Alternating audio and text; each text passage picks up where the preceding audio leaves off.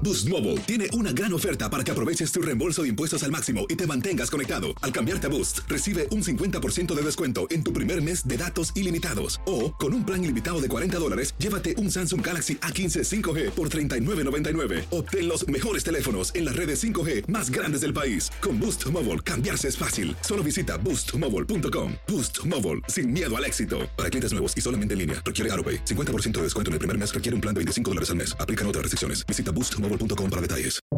Buenos días, estas son las noticias en un minuto. Es lunes 27 de diciembre, les saluda Rosetol. Este lunes se celebra en Colorado una audiencia para revisar la sentencia del camionero cubano condenado a 110 años de cárcel por un accidente que dejó cuatro muertos.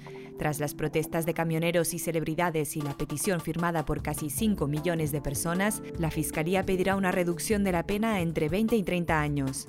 Los casos de la variante Omicron están marcando récords desde el inicio de la pandemia, con un gran impacto en el transporte aéreo. Solo en Estados Unidos unos 5.000 vuelos fueron cancelados o retrasados el fin de semana de Navidad. Tres cruceros también reportaron brotes. La alerta por tormentas invernales se mantiene para hoy en el oeste del país. Las fuertes precipitaciones de nieve y agua caídas en California en solo 24 horas dejaron a miles sin electricidad y también cortaron carreteras. Agentes fronterizos del sector del río encontraron la semana pasada en la frontera tres niños migrantes hondureños de 6, 5 y 1 año que viajaban solos junto a un grupo de adultos. Más información en nuestras redes sociales y univisionoticias.com. Esto solo es el principio.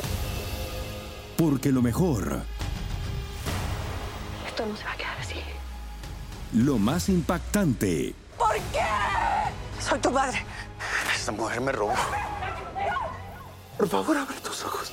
está por venir en ¿Entendiste? Tu vida es mi vida. De lunes a viernes a las 8 por Univisión.